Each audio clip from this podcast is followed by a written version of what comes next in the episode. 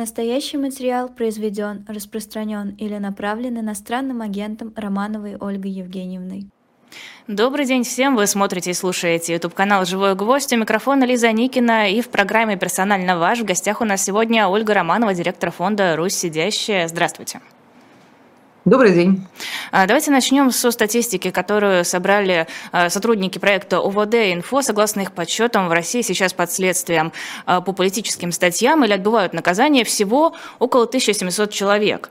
И первое ощущение, ну, в общем-то, мало. У нас э, как-то вот глобально, как будто сталинский террор, но при этом, ну, 1700 человек, но это же, правда, немного. Насколько оправдано это ощущение? Ну, во-первых, например, по сравнению с Белоруссией, а мы обычно сравниваем с Белоруссией, это действительно мало. В Беларуси сажают больше. Ну, давайте так. А, под следствием и в тюрьме 1700 человек, ну, 1700 человек а, людей, которых мы в основном знаем. Да, среди них есть очень а, малоизвестные. В регионах есть люди, которых мы вообще мало что знаем. Есть люди не в регионах, а в Москве, о которых мы мало что знаем. А, тем не менее, тем не менее, конечно, такое ощущение, такое ощущение, что на вскидку, на взгляд, да, ну, знаю, ну, десяток, ну, два десятка. Но вообще 1700 человек в основном за антивоенное выступление в последнее время. Хотя есть, конечно, например, Андрей Пивоваров, который сидит, должен выйти в марте, сидит еще э, до войны. Сидит Азат Мифтахов, который сел еще по протестам 2019 года и сейчас сидит э, за антивоенное высказывание при комментировании там, программы «Время» или что он там комментировал. Да, и комментировали дело. Вообще. И комментировали вообще, это совсем другое, другое уже дело. И э, на самом деле я очень сомневаюсь, что уже опытные люди такие как Азат Мифтахов, так, такой как Алексей Горинов, против которого еще одно дело возбудили, э, за то же самое, что они вообще что-то могли говорить в присутствии других заключенных. Это э, так называемая э, работа разработчиков, разработчиков, потому что в нашем ФСИН, нашей пенитенциарной системе, главная служба сейчас, ну, довольно давно уже, оперская, оперативные отделы. Их главная задача Э, главная задача – вербовать, прессовать, выбивать показания. Это делается в СИЗО, это делается в тюрьмах. Э, то есть при необходимости, при необходимости любого человека можно посадить в тюрьме за все что угодно, дальше посажать. Потому что встанут 10 человек, они всегда найдутся. Да, собственно, трех достаточно которые подтвердят показания, напишут письменно, да, покивают, что Азат Мифтахов или Алексей Горинов говорил то-то, то-то, глядя на прекрасное лицо Владимира Рудольфовича. Увы, увы, это все очень хорошо разработано. А их как считать? Это один человек или это два дела, два разных дела? Как это считать? А, потом все-таки политзаключенные иногда все-таки еще освобождаются – вот э, а, вышел недавно совсем а, Боровиков, э, который был посажен, он был в штабе Навального а, в Архангельске, и дело было очень громкое. Наверное, помнит, слушатели, я уверена, что помнят. Его посадили, дали ему, по-моему, трешку за то, что он запостил клип, за то, что он запустил клип – Рамштайна. Э, и клип признали почему-то порнографическим, при этом Рамштайн вообще такие, они Putinversteher ы. И тем не менее за клип Рамштайна в ВКонтакте он получил трешечку свою. Он недавно освободился и сейчас, в общем, вполне себе в правозащите. Э, я думаю, что он не попал в статистику в ДНФО, потому что он на свободе. Но кто он? Он политзаключенный. Вот здесь в Берлине живет э, Ваня Асташин, который совсем недавно освободился из Норильска. Отсидел 10 лет, между прочим. Э, в Норильске 10 лет. Э, вот он сейчас с нами, недавно был у нас на митинге памяти Магнитского выступал. Э, он сейчас на свободе. Какой срок? Какой огромный срок? И это, в общем, дела-то совсем недавние. Вот да, есть ощущение, что сроки гигантские, дела страшные хотя бы потому, что никаких даже доказательств не нужно, можно притянуть абсолютно все, что угодно, чтобы выстроить обвинение и признать человека виновным просто на ровном месте. Но как будто бы интернет, э, какое-то массовое освещение этих дел позволяет запугивать, глобально запугивать не количеством дел, когда вот как было в 1937 году условно, э, в каждом подъезде был политзаключенный, все знали, что это происходит, потому что оно рядом. А здесь оно рядом, при том, что этого немного. Просто ты постоянно видишь такое-то дело, такое-то рассмотрение, такой-то срок, очень большой срок. Ощущение, что прийти могут за любым, и любого могут посадить на вот эти вот самые гигантские сроки, на 10 лет. Меня совершенно поразила история с сахалинским каннибалом, который сейчас оказался на свободе. Она меня поразила, конечно, всем, но вот ему же дали 22 года. Угу. Там э, доказанных трупов, там много еще недоказанных трупов. Ни один, ни два и ни три. И еще и съеденный человек. И плюс ко всему за ним, как говорят, есть недоказанные трупы. 22 года – это ровно столько, сколько дали Ивану Сафрону. И это на год меньше, чем получил Владимир Карамурза. У меня такое ощущение, что по сравнению с Иваном Сафроновым, например, или Владимиром Карамурзой, а, сахалинский людоед, который сейчас еще оказался на свободе, он социально близкий.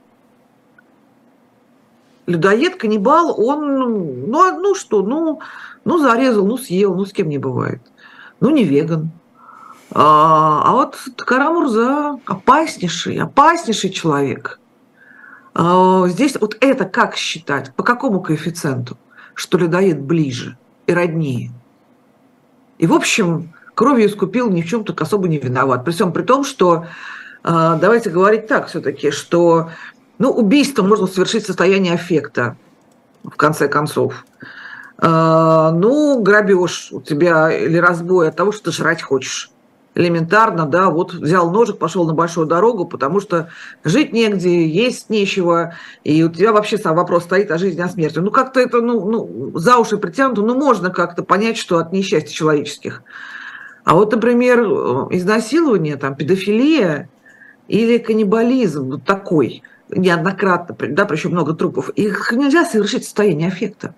Это не состояние аффекта. То есть это люди готовились, это люди хотели, это люди осознавали, что они делают. А, и вот так вот, оказавшись на свободе, не отсидев ни положенного срока, не, не получив наказания, а, не какая там работа психолога в нашем СИНе, ну смешно просто. Они там сидят мандалы раскрашивают. Причем сотрудниками, а заключенные так уж люди-то вообще бесправные. А, без э, социального надзора, без административного надзора, побывав на войне, где он цветы нюхал, что ли? Что он там делал-то? Он тоже убивал.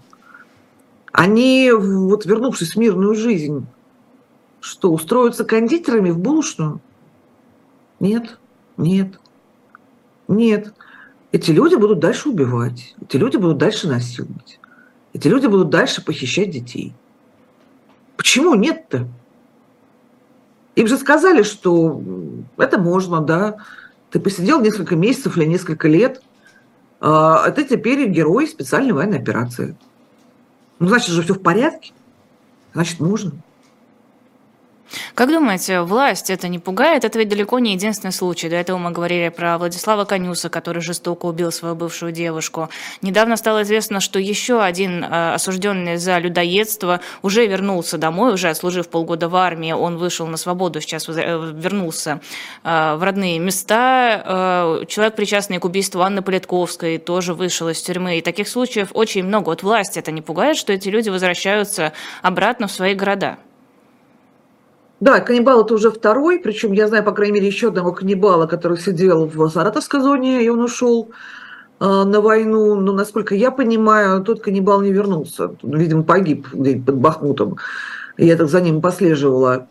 Дело еще не только в том, что они вернулись свободные, ни какого наказания фактически не понеся. Но и смотрите, выходят, протестуют э, жены мобилизованных. Э, за отсутствие ротации, потому что никогда не будет отпуска, они там бессрочно. А каннибалы срочно. А каннибалы через полгода на свободе. Меня очень расстроило. Сегодня, сегодня на СВО забирают хорошего нашего такого тюремного корреспондента Леху. Он держался очень долго. У него вообще вторая отсидка была уже за время войны. И он как-то был всегда против. Но его логику-то можно понять, почему он сейчас пошел на войну. Он говорит, а что сейчас-то мне не пойти? Сейчас на фронте тихо, а, нет ни наступа, ни контрнаступа, особых таких больших боев нет. Если так будет полгода, там я отсижусь там в окопе или там в штрафной яме или где-то там еще, э, вернусь деньгами и чистый. У мобиков такого предложения нет. У контрактников такого предложения нет. Контракты минимум на полтора года, на 18 месяцев. А, но и заключенным обещали а, тоже 18 месяцев сейчас Министерство обороны. То ли они контракт не заключают, то ли, а, то ли решено все-таки их отпустить и использовать многоразово по-другому. А их сейчас используют многоразово. В смысле? Пошли, пошли по второму кругу.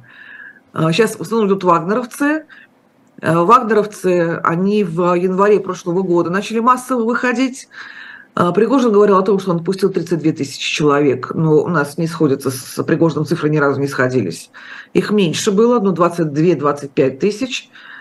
А, и первое время, что бы они ни делали, возникал рядом юрист от Вагнера и говорил, это вы ему менты поганые специально наркотики подкинули, чтобы дискредитировать героя специальной военной операции. И Кто что, работало? Конечно, работало. А, и мы с вами видели, попадали в а, сводки только преступления, которые скрыть невозможно. Убийство, педофилия. А все остальное, посмотрите, а, вагнеровцы, как герои специальной военной операции, они же вышли, и у них только педофилия и, и убийство. А так они, конечно, не воруют, не грабят, не разбойничают. Взрослыми женщинами совершенно не интересуются никаких изнасилований. Почему? Потому что ей жертвы всегда скажут, ты специально оговорила, герой специального оператора, сейчас сама сядешь. И в это вообще-то на самом деле можно было поверить.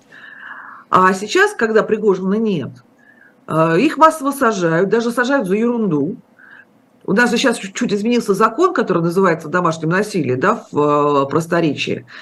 А, теперь, теперь за это сажают, и вообще сажают за мелкое дал в глаз, но не всех, не всех, а только тех, у кого в анамнезе есть а, тяжкое насильственное преступление.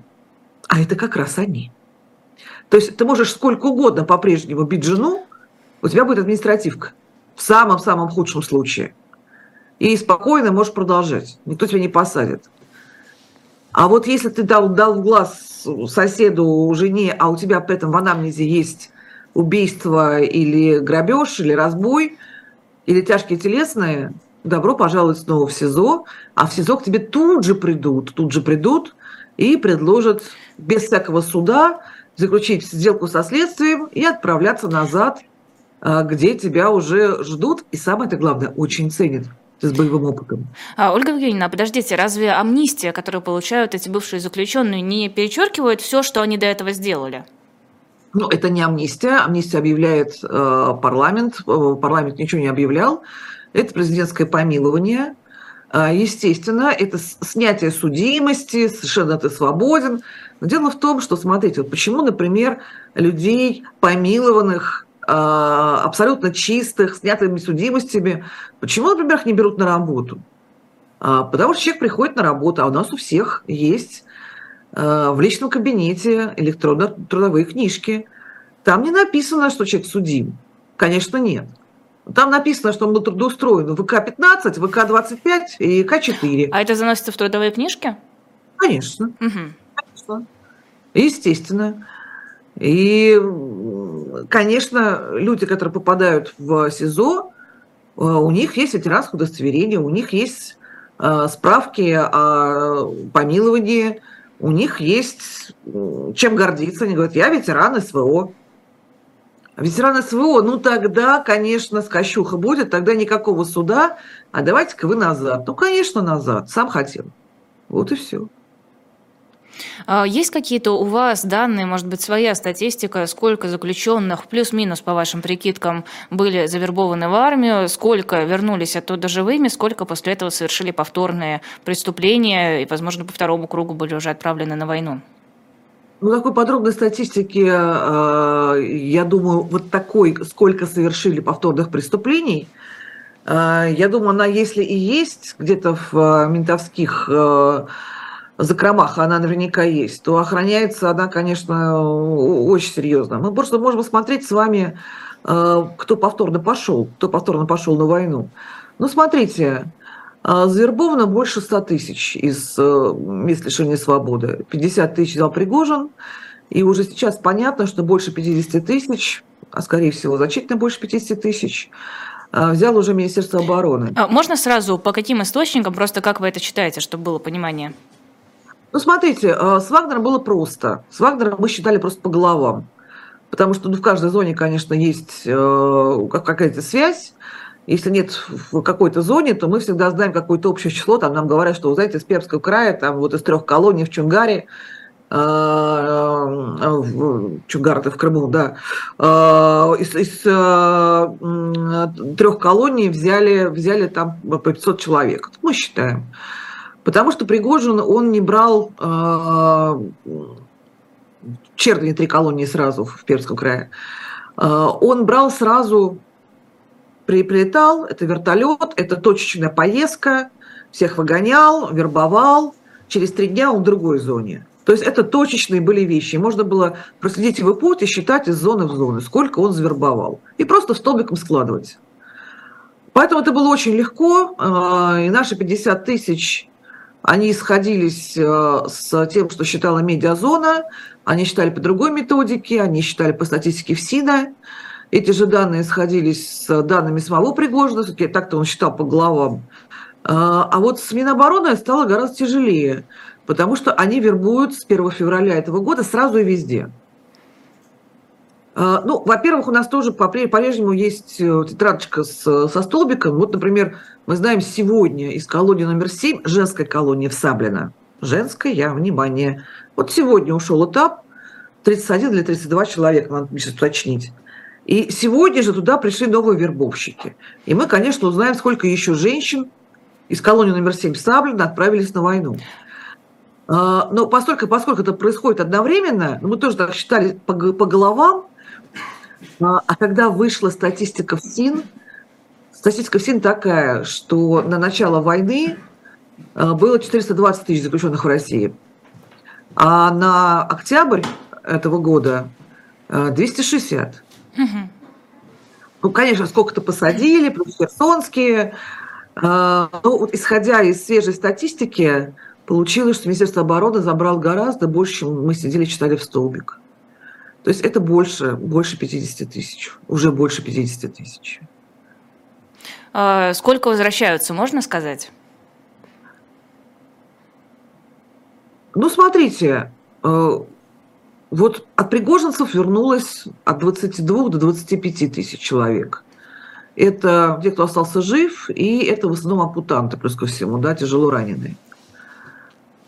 Сейчас возвращаются люди, которых забрали в Минобороны э, полгода назад. То есть это кто забрали в феврале, Э, в марте, в апреле, и вот сейчас идут майские. То есть это идут первые три месяца.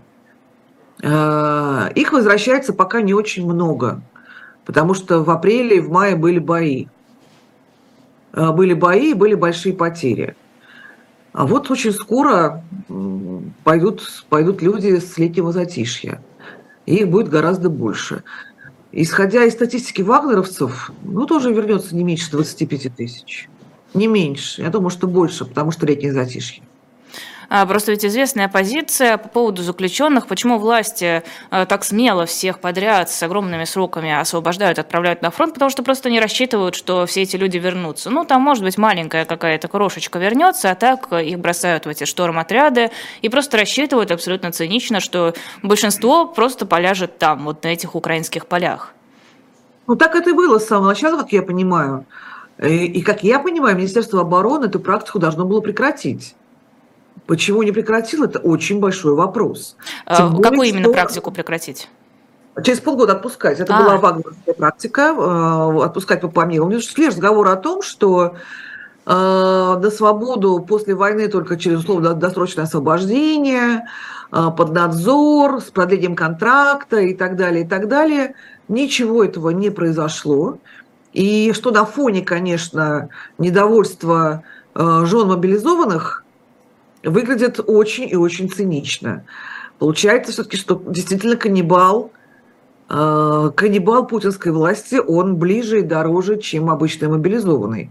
Социально ближе, его надо беречь. Но я думаю, что в основном, конечно, речь идет о том, что э, это многоразовое, многоразовое использование. Сейчас их быстренько всех подчистят. Но проблема в том, что значит подчистят. Э, снова через СИЗО. А это значит, что человек снова совершил преступление. А против кого? против граждан, против обычных граждан Российской Федерации. Давайте каннибал снова уедет на войну, если он снова кого-нибудь съест. А кого он съест-то? давайте кидать жеребий, кто вытянет, кого он съест.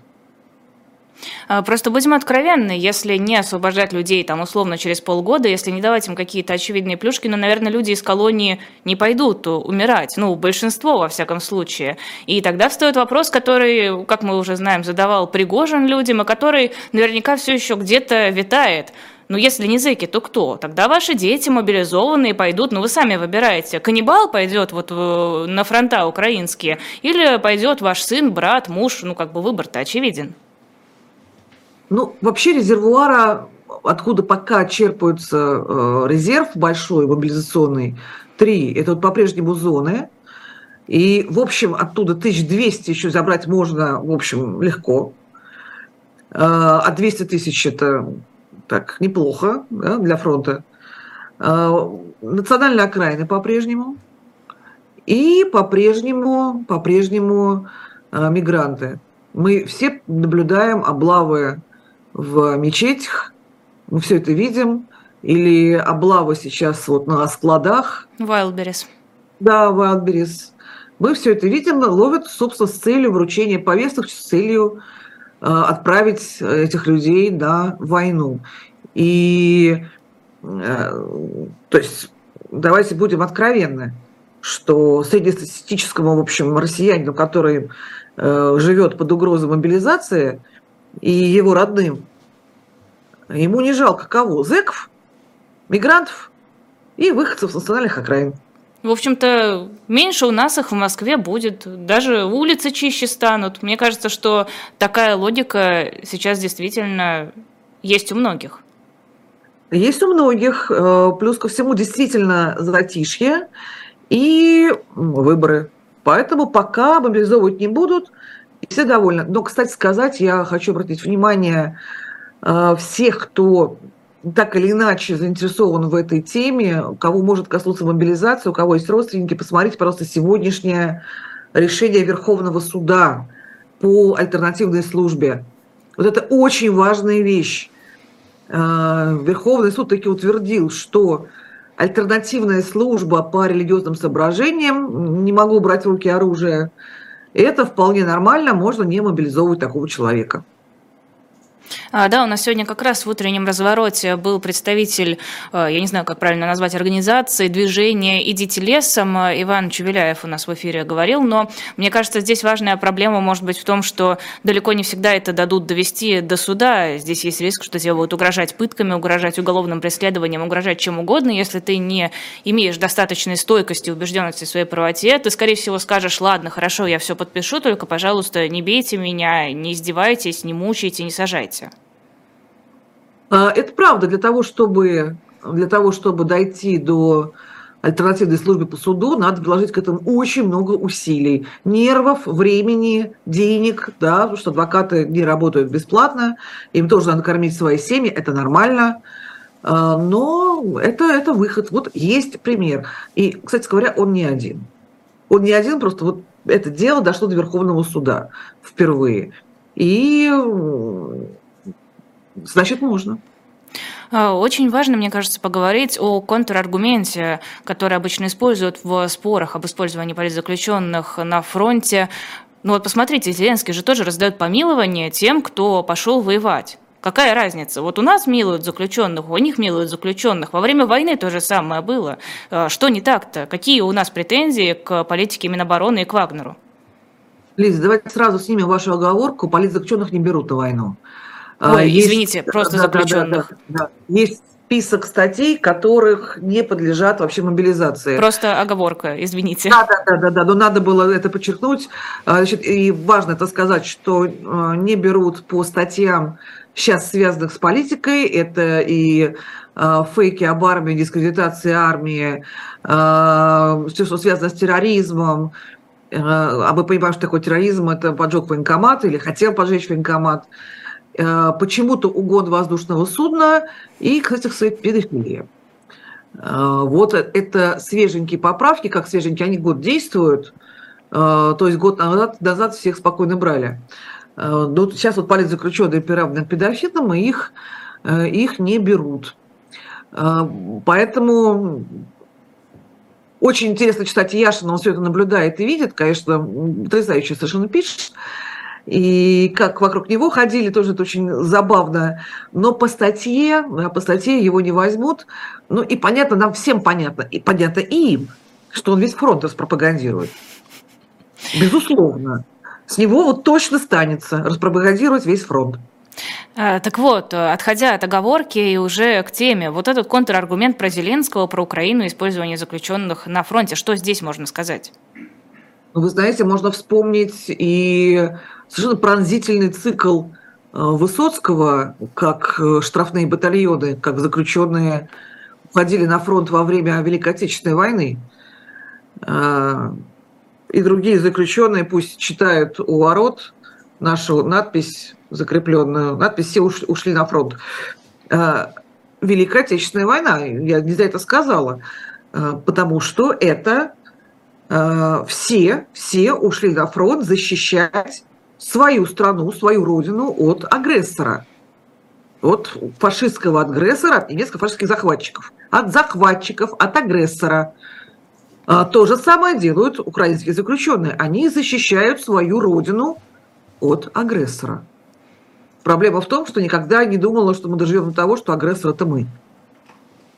Но важный нюанс, мне кажется, идеологический мотив понятен. Кто в чем виноват, вот глобально тоже понятно. Но уверены ли мы, что заключенные условно, в Украине идущие на фронт, это не люди, которые идут э, за то, чтобы получить потом помилование, и они не будут потом совершать преступления. Мне кажется, этот момент тоже не стоит э, просто опускать, просто потому что, ну, они правы, им можно. Это же тоже важно. Эти же люди тоже потом вернутся э, в те места, где живут близкие их жертв, например.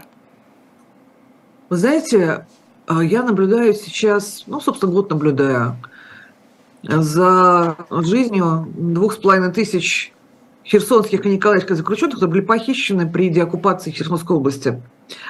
А, меня очень волновала, собственно, причина, почему, зачем России нужны две с половиной тысячи чужих заключенных, чужих, украинских, херсонских и николаевских.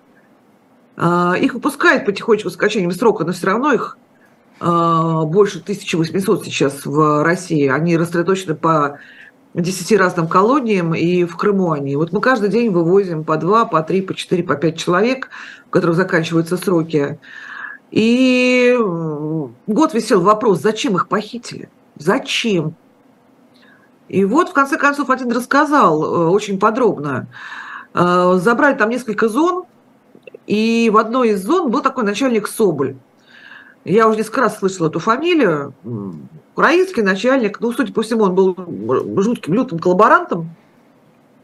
И он все время ходил и конючил российским властям, чтобы их, его прежде всего, забрали вместе с заключенными, потому что если сюда придут украинские войска, если придут ВСУ, их освободят, и они пойдут служить э, в ВСУ.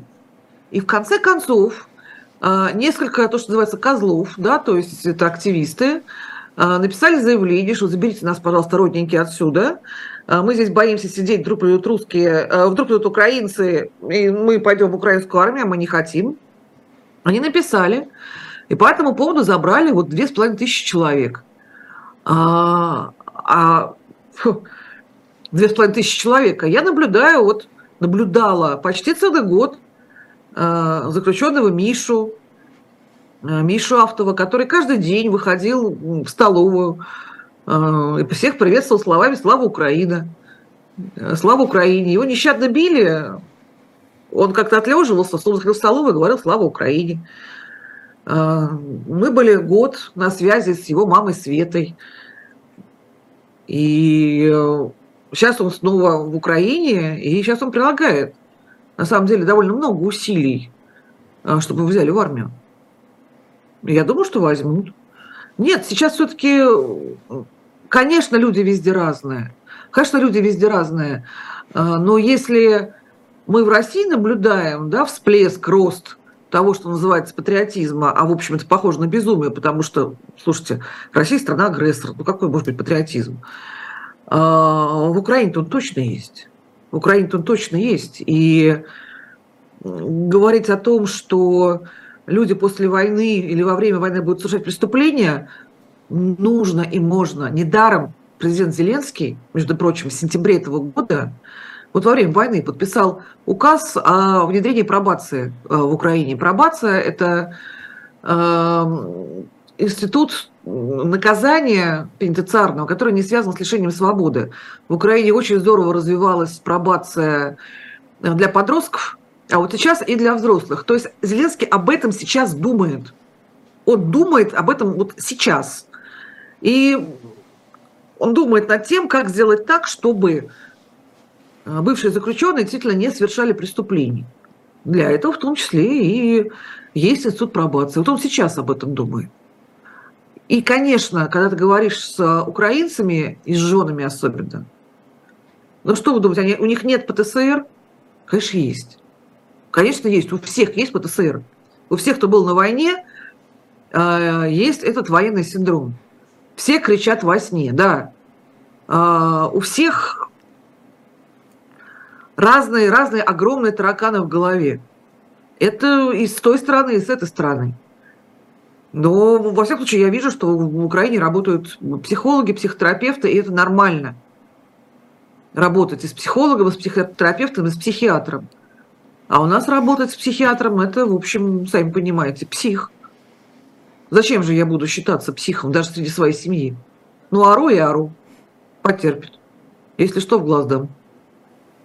Э, Ольга Романова в эфире «Живого гвоздя». Традиционный перерыв на рекламу на shop.diletant.media тяжеленная. Есть книга э, вот такая Генри Киссинджера «Годы в Белом доме». Это первый том, там же есть второй, их можно купить вместе, можно, кажется, купить по отдельности, но в этом, если честно, я не уверена. Э, она, правда, большая. Она для людей, которые готовы сидеть, это все читать, вдумываться, кому это все интересно. То есть это не легкое чтиво, но если эта тема действительно вас интересует, книга очень хорошая. Алексей Алексеевич ее очень хвалит. Я, я даже не собираюсь ее осиливать, если честно. Я не морально, э, не готова морально к такому такому приключению, но вы заходите, посмотрите, заказывайте, если вам вдруг станет интересно, и можете попросить автограф кого-то из ведущих, в комментарии просто это укажите. Мы с удовольствием вам пишем что-нибудь теплое и приятное, потому что мы ценим вашу поддержку, без нее мы бы просто не смогли работать, нам не на что было бы а, жить, обустраивать студию, и, в принципе, не было бы возможности проводить эфиры. А, продолжаем наш персонально ваш. Ольга Романова у нас в гостях, это директор фонда «Русь сидящая», если вдруг вы не подключились к нам с самого самого начала не видите э, титр. Давайте поговорим немного еще про мигрантов, раз уж мы эту тему затронули в первой половине эфира. Э, полиция пришла сегодня на склад Wildberries, проверяла мигрантов, вручали повестки в военкомат, но это не первая история. Можно оценить масштабы призыва мигрантов в армию либо на срочную службу, либо на контракт?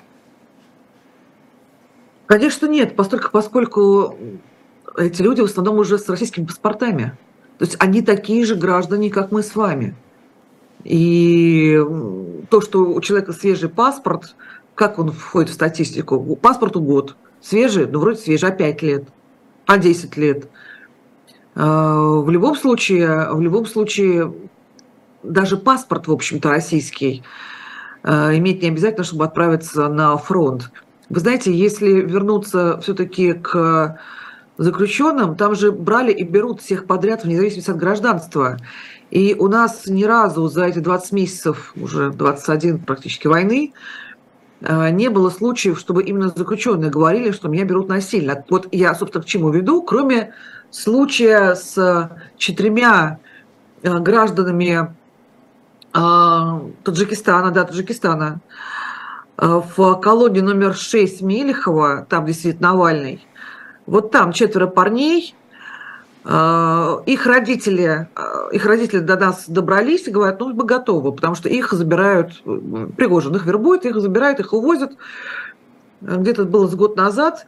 Им, да, мы готовы к битве. Мы готовы к битве, мы понимаем, что дальше будет хуже, что будет ШИЗО, будет СУС, но мы готовы биться. Они таджики с таджикскими паспортами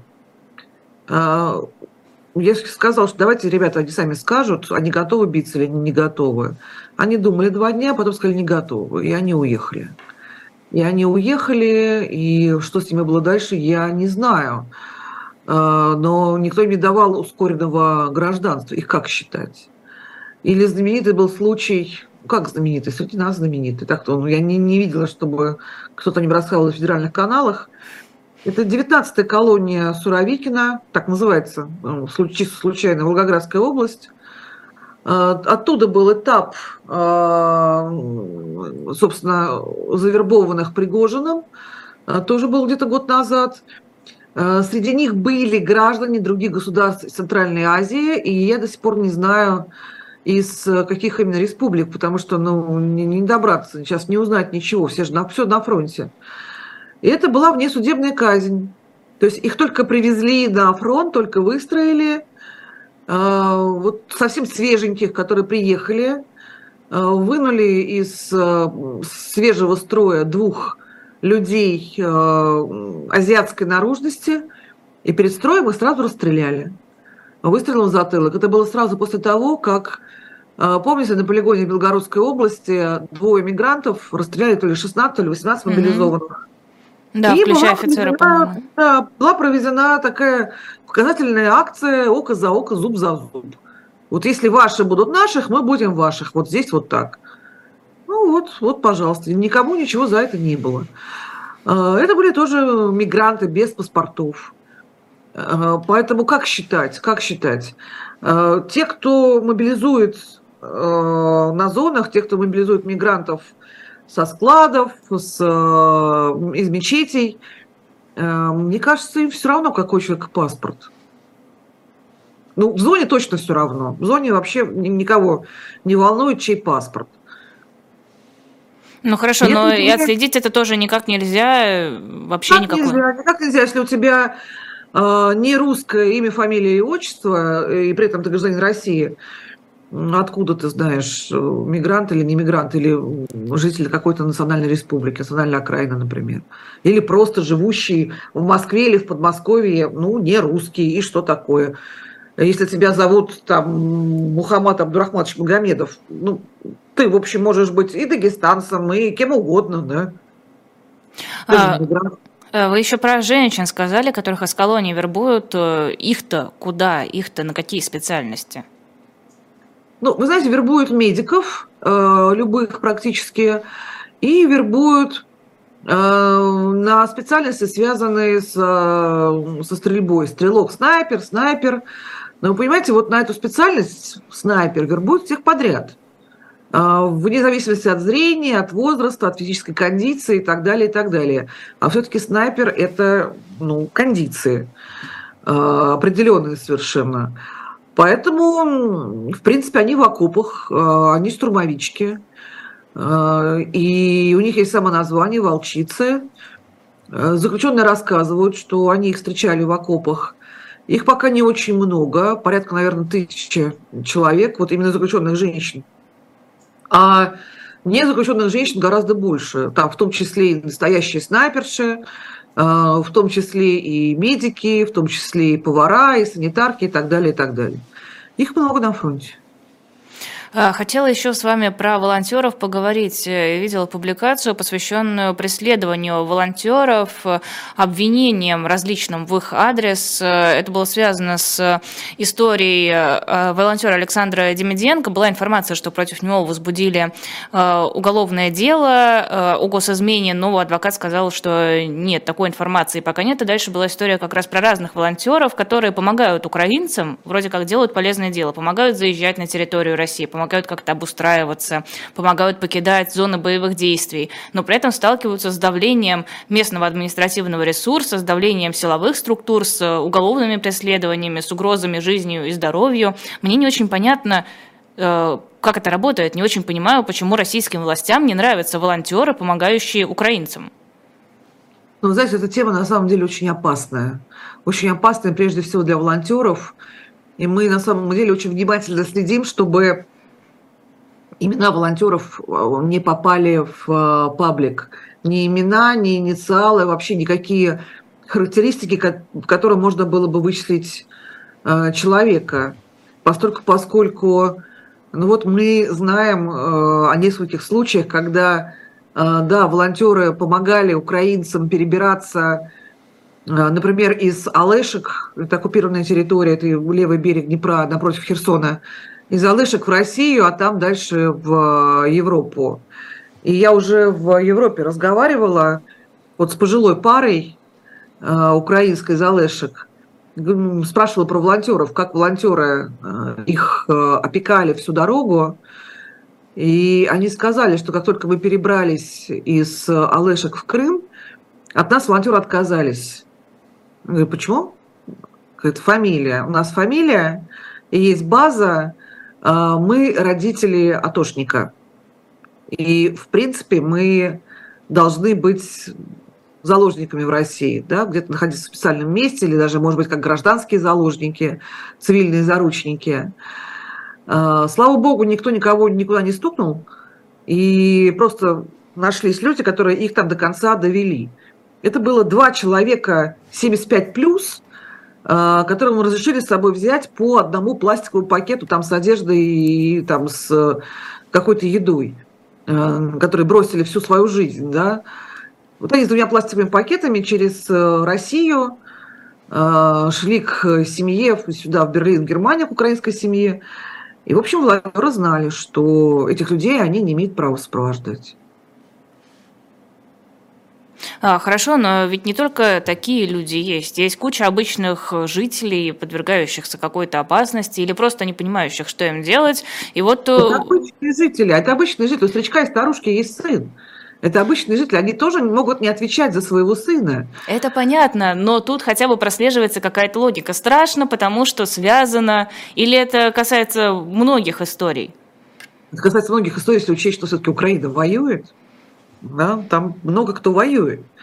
Или у нас тоже частые случаи непрохождения фильтрации. А, когда не проходит фильтрацию человека, я вот там работаю там, с его там, чаще всего детьми, а, вот это человек, который там 69 лет, э, пенсионер, не прошел фильтрацию.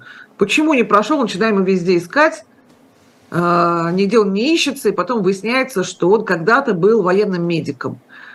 И по всем конвенциям международным такие люди считаются, естественно, мирными людьми. А в России считают, что это военнопленные. Угу. Что это военные.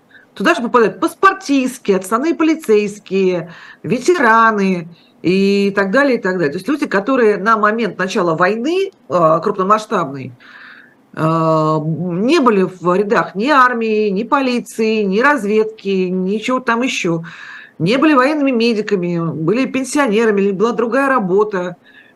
Тем не менее, как только докапываются, что в анамнезе есть погоны, все, он военнопленный, он не проходит фильтрацию. А, хорошо, напомните, сколько было историй после а, крушения Каховской плотины, когда волонтеры рассказывали, что они пытались помочь эвакуироваться людям, но им мешали, им не давали а, помогать, просто вот банально не пропускали в зону, где нужна была помощь. Ну, волонтеры, в принципе, у российской власти вызывают очень большие подозрения. Вы согласитесь, какие-то люди, которые бесплатно, без зарплаты. Бескорыстно. Да, куда-то едут. Ну, не может быть же. Что-то они хотят. Они явно или шпионы, диверсанты, и они тут что-то спереть хотят. Ну, ну люди-то крайне подозрительные. Ну, сумасшедшие же, правда? Ну, в лучшем случае они сумасшедшие. Причем такие опасные сумасшедшие, деятельные. Ну, волонтеры никогда не вызывали большого доверия. Поэтому, ну, конечно, особенно на местах. Какие-то приехали люди, раздают бесплатно хлеб. Что-то тут, сами понимаете.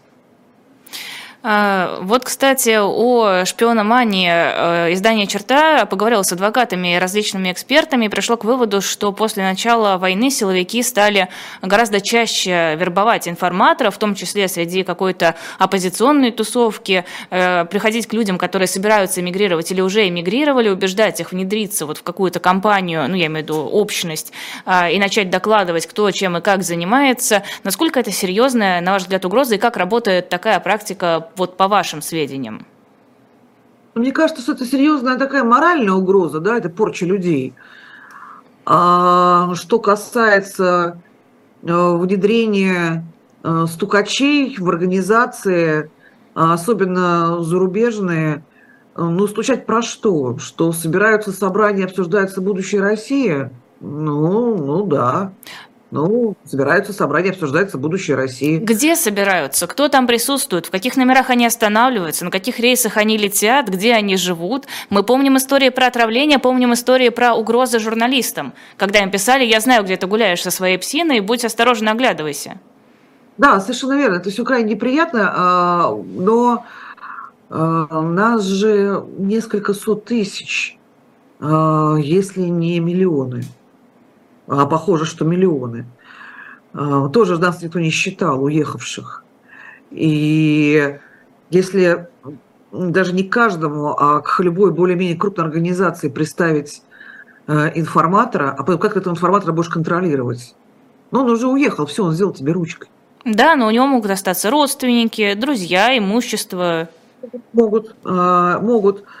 А, я понимаю прекрасно людей, которые занимаются серьезной расследовательской журналистикой. Они, конечно, очень сильно э, под угрозой, э, но, во-первых, они знают про эту угрозу. И без конца, без конца, сколько я помню, вот занятия своей правозащиты, все 15 лет, без конца проходят занятия по безопасности. По компьютерной безопасности, по собственной безопасности, по семейной безопасности, шелтеры, перемещения – все все это знают, но людей, которых а, реально а, нужно беречь, они преследуются, подвергаются особой опасности, их все-таки, ну хорошо, из миллиона, ну тысячи. Ну сколько мы знаем отличных журналистов-расследователей? Вот, вот какой смысл мне, например, Оля Романова от кого-то прятаться? Вообще никакого, ни малейшего. Ни малейшего. У меня дом проходной двор, ключи из половины Берлина. Ну, у меня ничего невозможно украсть. Да, вот кошку можно украсть, но это я не приведу. А, а все остальное, ну, ну и чего? А, документов у меня нет секретных, я зэками занимаюсь. А, то, что я сотрудничаю с украинцами, я сотрудничаю. У меня ничего и никого в России не осталось. И ничего, что со мной можно сделать?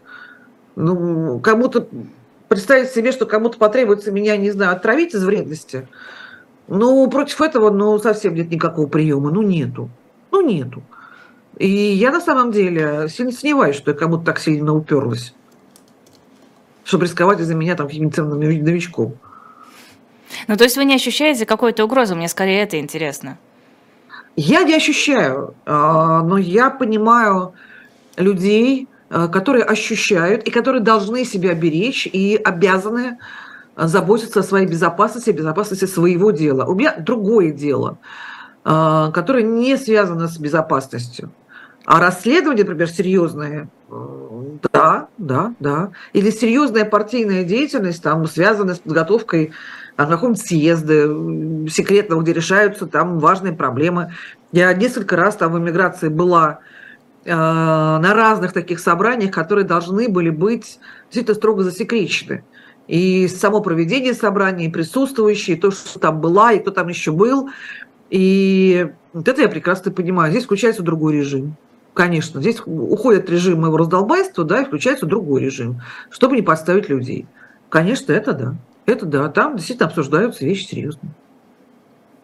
А, Еще одна тема, мне кажется, не проходит, ну, если не дня, то хотя бы ни недели не проходит, чтобы не становилось известно о каких-то э, новых делах, связанных с поджогом военкоматов, с потенциальной госизменой, шпионажем, э, намерением устроить теракт. В общем, вот это вот все, что мы наблюдаем э, на постоянной основе. Как можно трактовать происходящее? ФСБ пытаются себе галочки поставить в отчетности или действительно настолько много людей готовы готовых выступать внутри России против России? Ну, я бы не сказала, что это выступление внутри России против России. Это выступление против режима. А, я думаю, что ни у кого нет э, больших претензий к стране э, Россия. Там можно принять какие-то исторические претензии. В общем-то, страна и государство не будем путать. И да, есть партизаны, мы же их видим.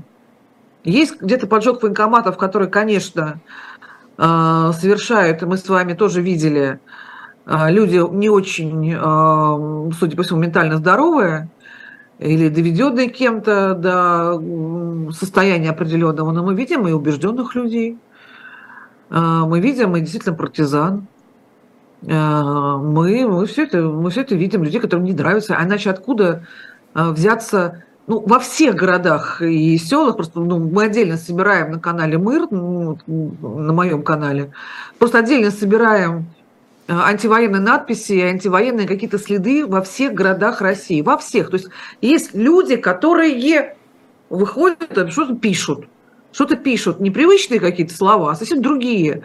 Или, знаете, рассказывают, рассказывают активисты, которые ездили и, может быть, продолжает ездить на суды к Навальному в город Ковров.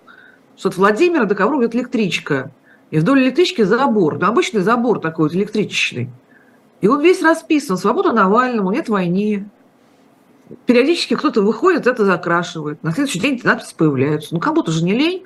И при всем при том, что ну, люди же рискуют, прекрасно знают, что они рискуют. Это не хулиганство уже это уже дискредитация российской армии, это уже 7-8 лет лишения свободы. А, да, за поджог военкомата дадут больше. А, и поймать, скорее всего, больше возможностей. Но люди это делают. Вот как раз вопрос по поводу поджогов военкоматов. А, возможно, это какое-то искажение, но у меня ощущение, что нет сообщения о том, что кто-то поджег военкомат, мы не знаем кто. Есть сообщение, пойман, подозреваемый в поджоге военкомата, человек, которого обвиняют в поджоге военкомата, получил 6 лет колонии. Вот таких сообщений очень много. Значит ли это, что э, поджоги военкоматов э, в основном очень быстро вычисляются и заканчиваются судебными процессами? Ну, конечно, у нас же э, в России, как я понимаю, э, с точки зрения безопасности вообще все отлично, кругом камеры. Мы же помним еще эти ковидные э, узнавалки, да, распознание лиц. Конечно, конечно. Сейчас найти, в общем, любого человека довольно легко. А, просто еще одно ощущение, что военкоматы поджигают в основном подростки и пенсионеры, то есть люди, которые, ну, вроде как э, в обычной жизни довольно мирные, но тут выходит какая-нибудь женщина 66 лет и идет поджигать военкомат. Ну да, она болела, довели. И, ну, то есть это две категории, подростки и э, пенсионеры, они как раз, э, сказать, наиболее эмоционально уязвимые поскольку, поскольку у всех остальных э, работа, дом, семья, родившиеся дети, не, не до этого может быть. А подростки, пубертат, овод, а, вообще надо как-то Янка вынес сердце сейчас и понесет, а, освещая путь людям. А, и то же самое с категорией пожилой, да, которая тоже сидит в интернете уже не то, что дети уже внуки выросли, а за, за страну-то задержал-то обидно, тревожно.